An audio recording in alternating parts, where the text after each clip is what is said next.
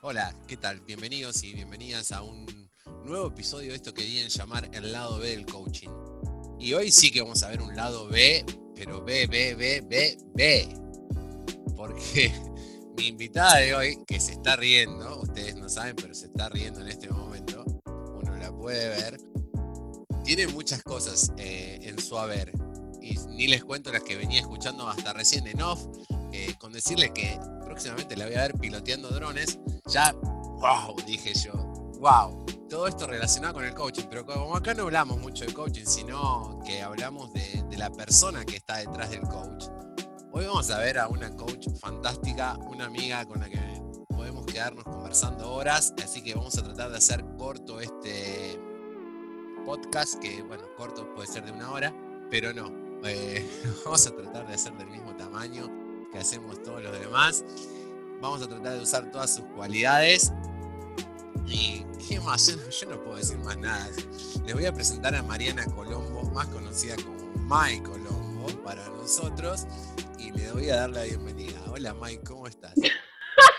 Me estoy riendo. Así arrancamos. Ay Dios, tengo los cachetes ya calambrados y recién empezamos. Me estoy muy bien, Georgie. ¿Cómo? ¿Qué pedazo de presentación que me hiciste? Juro, mira, se me caen, la, gente no la ve, pero a mí se me están cayendo las lágrimas. Bueno, uno tiene que, va, va improvisando sobre la marcha y le salen la- las cosas que tiene adentro en el corazón y eso está bueno, ¿no? Es lo, lo que hablamos, eso de, de improvisar y cuando ya no tenés que agregar nada y eso lo sentís, entonces es, es mucho más fácil, ¿no? No, no es nada estructurado. Y a mí como me gusta hacer todo desestructurado, todo surja de los sentimientos, de las entrañas, eh, eso está bueno y con vos es súper fácil eso, así que Ah, bienvenida a este, a este lado B. Es, es mutuo y cuando te escuchaba decir eso de que sale lo que uno tiene en el corazón, más allá de que, de, de que hay momentos en los cuales tenemos un montón de cosas en el corazón, pero yo la, la risa creo que es algo que me define, me define a mí y sobre todo a la gente que me escucha, porque en, en, todas, en todo sentido, en todo sentido siempre alguien se termina riendo, no sé si conmigo o de mí, pero... Ese, es, un, es un tema, viste, que nunca sabemos. ¿eh? ¿Se está riendo de mí o conmigo? ¿Cómo es? Bueno, pero vamos a empezar con otras preguntas y vamos a ir a, a la primera pregunta, que esta sí es, eh, va para todos. Después van variando las preguntas, pero estas y hay algunas que son fijas y la primera sí es fija. ¿Cómo está co- compuesta tu familia, Mai? Uf, yo lo que voy a decir me puede traer muchos problemas o no, pero en realidad mi familia, para mí, somos Va- Valen y yo, mi hijo adolescente de 15 años con bigotes y un metro setenta, y yo, ese es mi núcleo familiar, eh, y después lo, no sé, lo charlaré con, con la terapeuta el lunes. Y después mi, mi familia más cercana, mi vieja y su marido, con mis tres hermanos, eh, Junior, Florencia y, y Bruno, y mi viejo y su mujer con mis otros dos hermanos, Julieta y, Leandro. Eh, y mis dos abuelos, pobrecitos, que, digo pobrecitos porque ya, están un poco cansados, Eh, sobrevivieron hasta el COVID, mis abuelos, yo no puedo creer, son impresionantes, pero creo que como que la periferia de mi núcleo familiar, que ya te digo, para mí somos Valen y yo, son ellos eh, en, su totalidad. Y, estoy muy agradecida de la familia que me tocó, a pesar de todas las peripecias que hemos atravesado. Realmente, no, no, no, no podría concebirme yo como soy, ni podría haber sido la madre que soy, creo que soy una buena mamá, dentro de todo.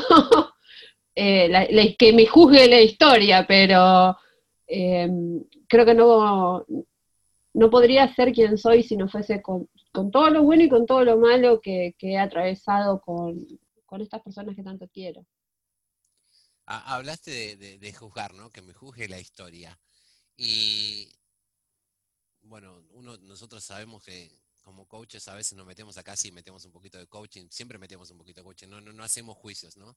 Pero, ¿cómo, ¿cómo se llevó tu otra profesión con el coaching? ¿Y te llevaron a hacer algún juicio o algo de, de- de mezclar dos profesiones que ahora vas a contar cuál es tu otra profesión, porque no todo el mundo la sabe? Y por ahí siempre hay un, un dejo de, de esa cosa de juzgar, ¿no? Contame un poco. Si te referís a, mi profesión como instructora de pole porque en realidad yo, yo he estudiado muchas cosas. Yo soy técnico en biotecnología, eh, soy perito mercantil, que fue lo que me recibió el no secundario. Quise meter la palabra neuropsicoeducadora, porque me, no, pero lo dijiste bien. Pero me salió bien, ¿viste? Lo dijiste en algún lo iba a meter, era, era como una pregunta para después, era como una cosa para después, digo, pero tengo que concentrarme en que me salga neuropsicoeducadora. Y no, salió bastante bien. No, está, fue como piña, terrible. Pero bueno, estudié Community Management, por eso también estoy, hago monitoreos de redes sociales para, para buscar tu coach. Y, pero sí, digamos que hoy por hoy, las dos, los dos aspectos, si bien el de instructora de pole dance está ligeramente postergado, eh, pero mis dos aspectos profesionales son el neurocoaching, neurocoaching por esta fusión entre el coaching y la neuropsicoeducación, y eh, el instructorado de pole dance. Mm, cómo lo fusiono, siempre, cuento lo mismo, para mí el pole dance fue mi primer acercamiento a una transformación personal, me, me, puso de frente con, con un montón de cosas que yo quería cambiar de mí, la, la competencia con el otro y cambiarla con la autosuperación. Y me doy cuenta hoy que lo que puedo rescatar son muchos, quizás un tema de una secuencia de pole dance que hice en un entrenamiento me dispara un tema que está vinculado con la neurociencia, quizás una situación que estoy atravesando o un desafío particular que representó hacer ese entrenamiento para mí, lo puedo relacionar con algo que está vinculado con el funcionamiento del cerebro, de la mente y, o que se puede observar desde un lugar de coaching y trato de hacerlo siempre desde un lugar más bien coloquial para que todos puedan entender de qué es lo que estoy hablando y que, que, puedan identificarse y que puedan llevarse algo. Creo que una de las cosas más importantes es ese momento en el cual decimos, no soy el único que le está pasando esto y qué copado que puedo usar algo práctico o que puedo observar desde otro lugar o de otra manera o tomar prestada la experiencia de otro para mejorar mi vida. Fantástico. Sobre las otras profesiones vamos a obviarlo, porque si no, no terminaríamos más. No, no, hace de cuenta que no dije nada. No, no, hace de cuenta que no. Pero, este, no, tremendo, tremendo. Sobre biotecnología podemos hablar un montón, porque tuve una novia que es biotecnóloga, o sea que en algún momento he hablado. Eh, a ver, te voy a llevar una serie, pero fíjate cómo acá se dan cuenta que esto no está armado ni nada, porque es, es cuestión de momentos. Mirábamos siempre juntos de Big Bang Theory, porque venía genial, pues yo venía por la parte de los cómics bárbaro y ella me explicaba lo de la parte científica de lo de biotecnología. Entonces era una serie que nos unía. Y yo sé que vos mirás mucho. Recomendame una película y una serie. Una película y una serie. Uf. Película. Hoy estuve pensando mucho en películas. Estuve pensando mucho en películas. De todas maneras, creo que una de mis películas favoritas es Forrest Gump. Eh, creo que todo lo que atraviesa el personaje, por un lado, eh, cuando Valen era más chico, Valen tiene trastorno del espectro autista, en algún punto yo ya la había visto, la película, porque es más antigua que, mi hijo. Eh, pero um, tiene que ver con esto de desde qué lugar observamos el mundo, desde qué impacto que tenemos nosotros, y a veces no nos damos cuenta, y de, la riqueza de la riqueza que tenemos como seres humanos, más allá de las limitaciones. Eh, para mí Forrest Gump es una película maravillosa. Una, persona que no, que como quizás no tiene determinados eh, juicios, que es lo que decías antes, que tenemos nosotros, tampoco tienen esas limitaciones. No tiene la limitación del no voy a poder, no, yo quiero hacer esto y voy y lo hago, y, y en definitiva para él los logros no se miden por lo que gana, sino por quién es, ¿no? Y por las vidas que toca, y por el impacto que tiene, y por los aprendizajes que se lleva, porque Forrest Gump, bueno, no es casual quizás, ¿no? Eh, se, me cae, se me cae una lágrima porque nunca había hecho esta conexión de quizás lo que me conecta mucho con, con la historia también es que es un chico con una dificultad y, su mamá y nada más, y una mamá que pelea hasta el último día para sacarlo adelante, ¿no? que... Mira qué, linda sesión de coaching que estamos teniendo, la puta madre que lo parió, perdón. Está todo bien, está todo permitido Está, todo permitido. Se podía decir, se podía decir un insulto. Mirá que, qué loco. Bueno, bienvenidos al mundo del coaching. Estás charlando con un amigo en una entrevista y te das cuenta que te gusta Forrest Gump porque te sentís representada como madre. Te lo voy a mandar a la mujer de mi vieja, que es de la mujer de mi viejo, que es psicóloga, para que haga un profundo análisis al respecto. Qué bárbaro. Bueno. Este, y lo otro que me habías pedido, aparte de una película, una serie. Una serie una serie Gotham, pero porque la estamos mirando con Valentín, nosotros, nuestro, un, punto enorme de contacto que tenemos eh, son los cómics y los superhéroes, yo soy re nerd para algunas cosas, y nuestro momento de comunión inalterable, salvo excepciones, es la hora de la cena y mirar una serie juntos.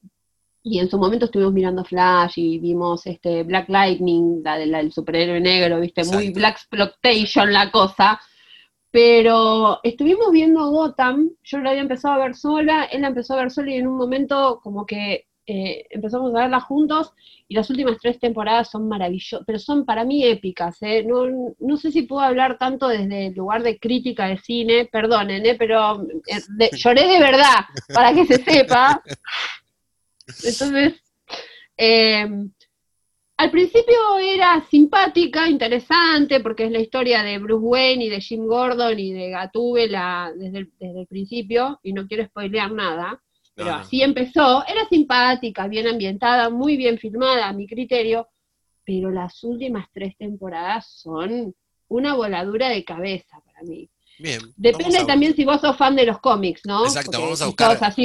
No, pero vamos a buscar eh, los que no son fan de, cómics, pero les podemos decir que, por ejemplo, tiene su lado oscurito. DC tiene el lado más oscurito que Marvel. Marvel es más de fuegos artificiales y demás, y, y DC tiene esa parte que a, lo mejor a un coach le puede gustar porque cada personaje, si lo hacen bien, se puede meter en, esa, en esa profundidad de cada personaje, ¿no?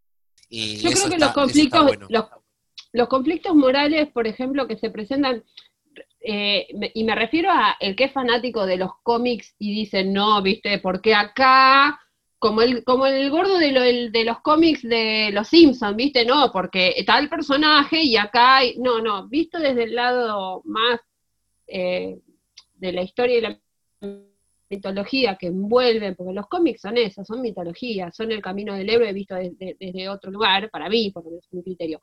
Pero la serie Gotham lo que tiene es que hay momentos en los cuales te pone enfrente el verdadero conflicto, inclusive de aquellos que nosotros vemos como grandes superhéroes, y decimos, qué lindo que sería ser Bruce Wayne. Y no sé, ¿a vos te gustaría que te maten a, los, a tus padres cuando tenés siete años? No sé, fíjate qué lindo que ser Bruce Wayne, porque es millonario. Y, todo lo que eso eh, dispara, no solo en el personaje, sino en todos los que lo rodean, ¿no? En, Gotham se ve el profundo conflicto que tiene Alfred, por ejemplo porque él es chiquito y Alfred se convierte en, el padre. Ya ven por qué esto se puede ir para largo, ¿no? podemos charlar May y yo, ¿no? Bueno, ya verán por qué. May, ¿qué harías si te regalaran 24 horas de tu vida sin que contaran? Si me regalaran 24, uh, qué pregunta, terrible. ¿Qué haría? Es una gran pregunta y no sé si tengo una respuesta. Eh, no es necesario darla, siempre está. No, me lo planteé, no, es que es una gran pregunta, es una gran pregunta para la cual es, interesante encontrar la respuesta, pero um, si pudiera elegir 24 horas de mi vida, no sé lo que haría, pero sé que las pasaría con Valen.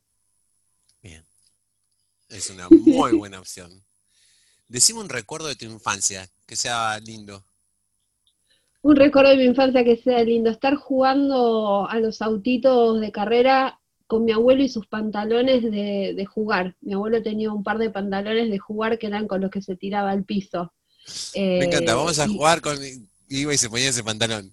se ponían los pantalones de jugar. Yo soy la que más lo disfrutó como, como niña, porque fui la primogénita, y jugábamos con los autitos de metal que eran de mi viejo y de mi tío. Eh, y nos tirábamos y jugábamos a los autitos en el piso. Y cuando me prestaba su máquina de escribir Olivetti, color verde, eh, verde azulado y que tenía esa textura, yo me acuerdo que hasta, hasta tocaba el frío de ese metal texturado y, recuerdo hasta el olor que tenía hoy esa máquina de escribir. qué buen recuerdo, qué, qué lindo, ¿no? Me gustó, me gustó ese recuerdo. Si fueras un animal, ¿qué animal serías? Una tigresa, no tengo duda. ok. Yo sé que te gusta mucho y, lo haces seguido esto de, de, la gratitud y de dar gracias. ¿A quién le darías gracias hoy? Creo que es hora de que me dé gracias a mí misma, que es algo que postergué mucho tiempo. Dame de, agradecerme por, por tener la suficiente introspección para meter la mano en mi propia mierda, porque si no hubiese podido hacer eso no sería quien soy hoy y, me costó mucho llegar a este lugar. Así que gracias, Mai, sos una genia, te rebanco. te rebancamos, Mai, olvídate. Yo, yo veo atrás tuyo muchos libros y sabemos, siempre nos decimos que tenemos uno en particular común, que es El Señor de los Anillos, la versión original, así bien grandecita, de mil ciento y pico de páginas, con todo el idioma élfico y demás. Ven que somos nercitos nosotros, ¿no? Medio raritos. Pero bueno, nos gusta eso. Recomendame un libro. A mí ya me recomendaste uno que te lo voy a agradecer toda la vida. Eh, déjalo ir.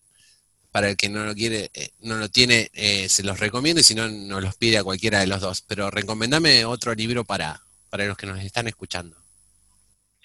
Lo que pasa es que es muy difícil recomendar un libro sin recordar cuál es mi libro favorito de todos los tiempos. Eh, tengo muchos libros. De, chica leía muchísimo la colección Robin Hood de, mis viejos, tanto la de mi papá por su lado como las que tenía mi mamá. Y, pero por alguna razón me marcó el libro de los tres mosqueteros. Entonces cuando yo pienso en un libro, pienso en ese libro. No sé por qué, me, me, me encantó la historia no, no puedo decir que sea un libro. Sí. Alejandro Dumas, Otto, Otos, lo que salió. Eso después lo editamos, no hay problema.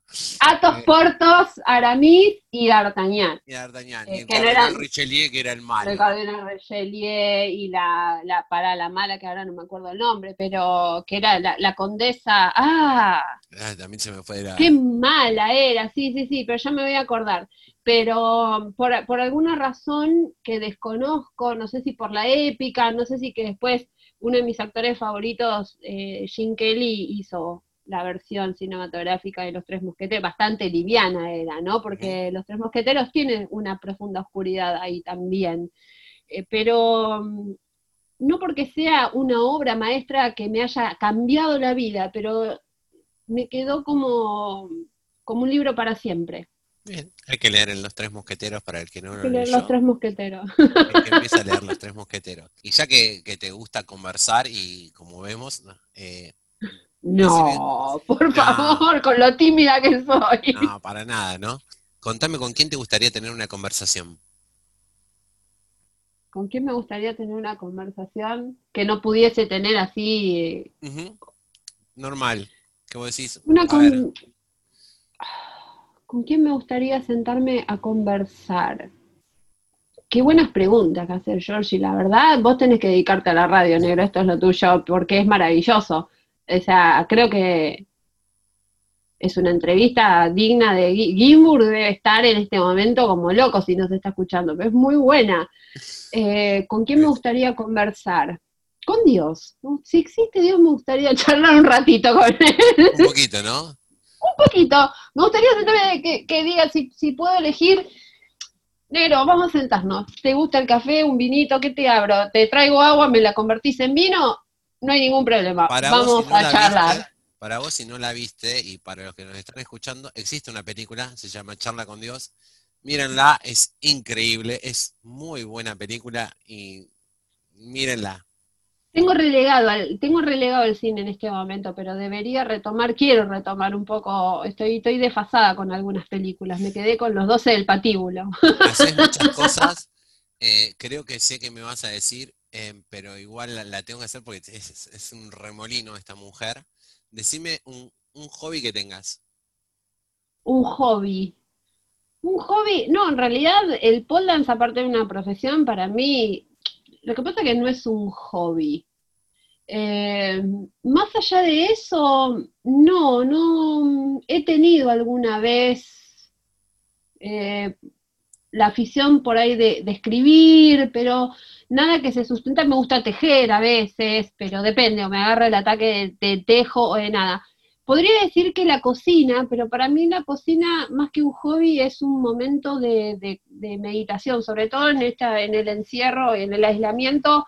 Eh, disfruto mucho, yo cocino siempre yo, es muy raro que en mi casa se pida comida, sucede, pero me encanta que, que, me respondas eh, preguntas que todavía no pregunté. Genial. bárbaro. ¿Cuál era la pregunta? Me viene bárbaro, no, no, me viene bárbaro. Este- este- me gusta cuando los invitados agarran y contestan ya las preguntas que tengo programadas. Van saliendo de una así y ellos mismos se van contestando y es genial. Eh, lo que pasa es que no, no junto monedas, no, no junto estampillas, no tengo aficiones y cosas que me gustan, pero como soy una persona El, que el- el re- triangulito, el redondel, la cruz y el cuadrado, ¿no? La play, la play, es verdad, es verdad, pero también es como sí, cumplen una función en mi vida más allá de el simple hecho de disfrutar o no sé, de hacerlo, son momentos, son momentos en los cuales disfruto ahora eh, de jugar a Warzone, sí, me gustan, me gustan los videojuegos, me gusta jugar al sim, bien ahí, pe- pero eh, sí, soy gamer, soy una mujer muy rara para ser mujer. Me encanta, me encanta. No me estoy haciendo muy buena publicidad. No, me encanta, me encanta este podcast, me encanta. Así, ahora fíjate cómo cambio drásticamente, lo llevo 180 grados y te pregunto, ¿a qué le tenés miedo? Y al dolor, al dolor emocional le tengo miedo. Me cuesta. Me- me- me- sé que lo puedo superar. Eh, no sé si le tengo miedo a la muerte. eh, me- un poco sí, obviamente. Ahí va. Yo creo que mi miedo más grande es em, el día que yo no esté, ¿qué va a pasar con mi hijo? ¿No? Y es un, y es un, es, es un peso muy grande para mí porque, bueno, el, padre está completamente ausente y hace muchos, muchos años. Eh, y, creo que eso, yo no sé si no tengo miedo de morirme porque sé que tengo fecha de vencimiento. No es que me copa la idea, pero soy muy consciente de mi mortalidad, pero la, la responsabilidad de haber traído una ah, vida al mundo es mía porque yo lo elegí, yo elegí ser mamá y, y no es lo mismo que te, por más que hay gente que lo adora, lo quieren eh, y me quieren a mí, yo tengo un sistema de contención realmente eh, enorme, pero no es lo mismo que, que estés al lado de la persona que te dio la vida que estés al lado de alguien que no le quedó otra opción de cuidarte. Entonces, creo que sí, que ese es mi miedo más grande, que es lo que pasaría con Valentín si yo no estoy. Vamos a hacer otro salto cuántico y vamos a ir a la charla que empezamos a tener, que me dijo que estaba escuchando una playlist que alguien le había dado. No vamos a nombrar quién se la dio a la playlist en este momento. Es una playlist colaborativa. Te voy a preguntar qué música escuchás. De todo, eh, poca música en español reconozco. Soy de esas personas que no les gusta Sabina, lo respeto, respeto la poética, lo mismo con Serrat, no me gustan. Arjona, gracias, paso. Sí, para mí, señora de las cuatro décadas, es el eslogan de una crema antiarrugas. Eh, póngale vida a sus años, no, no, no le ponga años a su vida, póngale vida a sus años, yo se la pondría al lado de una crema con vitamina C y retinol. Eh, pero me gusta mucho, eh, me gusta de todo, mis listas son muy eclécticas, Decime tu banda preferida, tu banda que vos decís, hoy me levanto, pongo esto y esto me levanta el ánimo. Si bien no tengo una, sí te puedo decir cuál es mi canción preferida, Ahí está, pero cerramos mi, ca- canción preferida es eh, Bohemia, eh, Rapsodia Bohemia, lejos, pero no puedo decir que Queen es mi banda favorita. Eh, me gustan mucho los clásicos, me gusta mucho Creedence, eh, fue mi, mi acercamiento al rock and roll, pero sí, mi, mi canción favorita por un montón de razones Música es. Rapsodia Bohemia. Sí, sí, en general me gusta mucho el English, ¿viste? Puede ser Red no del English o Darling. Me encanta. Decime tu lugar en el mundo, ¿cuál es? Mi casa. Mi casa es mi lugar en el mundo. Donde esté Valen y, y esté yo, y si bien tengo la idea de mudarme, porque esta casa fue un proyecto pensado para, para otra familia, no para esta, pero mm, más que mi casa, mi, mi lugar en el mundo es donde estemos con Valen, donde yo me sienta cómoda, donde, donde pueda construir un hogar, donde pueda sostener mi hogar. Después, no, geográficamente me he mudado tanto cuando era chica que no me adapto rápido a los cambios. Soy una persona sociable, entonces puedo generar vínculos con facilidad. Pero donde yo sienta que hay calidez, donde yo sienta que, hay afecto, que hay límites, que, hay conflictos a veces, eh, pero que al final del día me siento, me siento abrazada eh, es raro, ¿no? Porque me falta el abrazo físico, pero yo, yo me siento así últimamente, ¿no? Eh, ese es mi lugar en, el mundo, donde esté mi hogar. Que no haga mucho frío, eso sí, porque a mí yo sufro el frío. Así que preferentemente en un clima cálido caribeño. Ok. Sí. Ahora, eh, a ver, vamos a. Vos sos de, levantarle el ánimo a muchas personas, ¿no? por el simple hecho de ser como sos. Ni más ni menos. no me hagas llorar. Ni más ni menos. Eh, para los que no ven neurogiladas, empiecen a mirar las neurogiladas porque están buenísimas.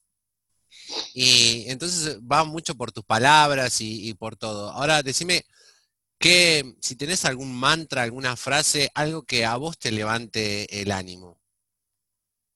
Sí, no, no me rompan las pelotas. Y es algo que me digo, le digo a mi voz interna. El otro día hablaba con una cliente, con una coachee que tiene un diálogo interno así como, como bastante agresivo, que es algo que nos pasa a todos, ¿no? Nuestro cerebro hace eso y tiene sus razones para hacerlo, pobrecito. No está diseñado para eso. Pero mm, cuando yo empecé a detectar mi diálogo interno nocivo, eh, la frase que puedo identificar es esa, no me, no me rompas las pelotas. Lo que para otro parecería ser algo, uh, está perfecto. Claro, lo que pasa es que me lo digo a mí, se, lo digo a ese aspecto negativo de mi, de, mi, de mi charla mental que me hace sentir mal respecto a mí misma. Entonces, creo que es una forma de poder hacer, de, de, tener una acción que sea disruptiva y que, y que genuinamente no me rompa las pelotas. Básicamente es ese. Ah, eh, hice budismo en, algún tiempo y, en otro contexto, en en Gekyo, como todos los mantras creo que son muy útiles, el que le sirva a cada uno, pero ninguno de esos interrumpe esta voz enfermante y, tóxica que tenemos nosotros mismos. Exacto, no, está bueno crear su propio mantra, es, muy sano crear su propio mantra, se lo recomiendo a todos. Súper efectivo, te digo, igual, ¿eh? a mí me resultó. Es tal cual. ¿Cuántas veces te dijeron, te pareces a Mari Fredrickson? en realidad, lo que me dicen es, te pareces a Roxette, porque viste, Mary Fredrickson, pero eh, no, muchas. Eh, es una, fue, no me han querido levantar muchas veces en boliches, pero cuando lo han hecho, me acuerdo una vez que vino un chabón completamente en pedo y me dijo, ¿te dijeron que te pareces a Roxanne? No, flaco, te juro que es la primera vez. sí, me lo dicen, me lo dicen mucho, este, en menor medida a Annie Lennox, y alguna vez me han dicho que me parezco a Mónica Antonopoulos, pero la verdad es que no lo sé. Para mí, veto a saber por qué, porque la mina es una bomba, tiene unos ojos claros impresionantes y no, no, no es mi caso, pero muy bien, bueno, si te ven parecida, te verán parecida, hay que aceptarlo. No, sí, sí. Mary Fredrickson es una referencia constante, calculo que por el pelo corto sobre todo. Exacto. ¿Qué te conecta con la vida? La vida en sí. ¿Y de qué trata la vida? Es un regalo. La vida es un regalo. Eh, como decía Susi y Susana Kopp, para quienes no saben de qué hablamos, que es, una de mis mejores amigas, además es colega y es una persona increíble. Em, eh, realmente, eh, lo decía ella y hay, una charla al respecto, las chances de que nosotros seamos nosotros o que, se haya juntado un espermatozoide con un óvulo son, son tan, tan pocas, tan pocas, que la vida es un regalo, es un regalo que hay que apreciarlo mientras dure. Creo que pasa por ahí. Para mí es la vida. Estamos llegando todos a esa misma conclusión. Se ve viendo así charla sobre charla y no y es vivir, eh, vivir y vivir. Eh, resuena mucho. Y está bueno que nos estemos dando cuenta de eso, ¿no? Yo pienso exactamente lo mismo. sí, si me dejas, si me dejas muy brevemente decir esto, pero em, estamos en este, en, un punto en el cual estamos tan preocupados por cuánto tiempo vamos a vivir que no nos damos cuenta que estamos viviendo muy mal. Estamos sobreviviendo.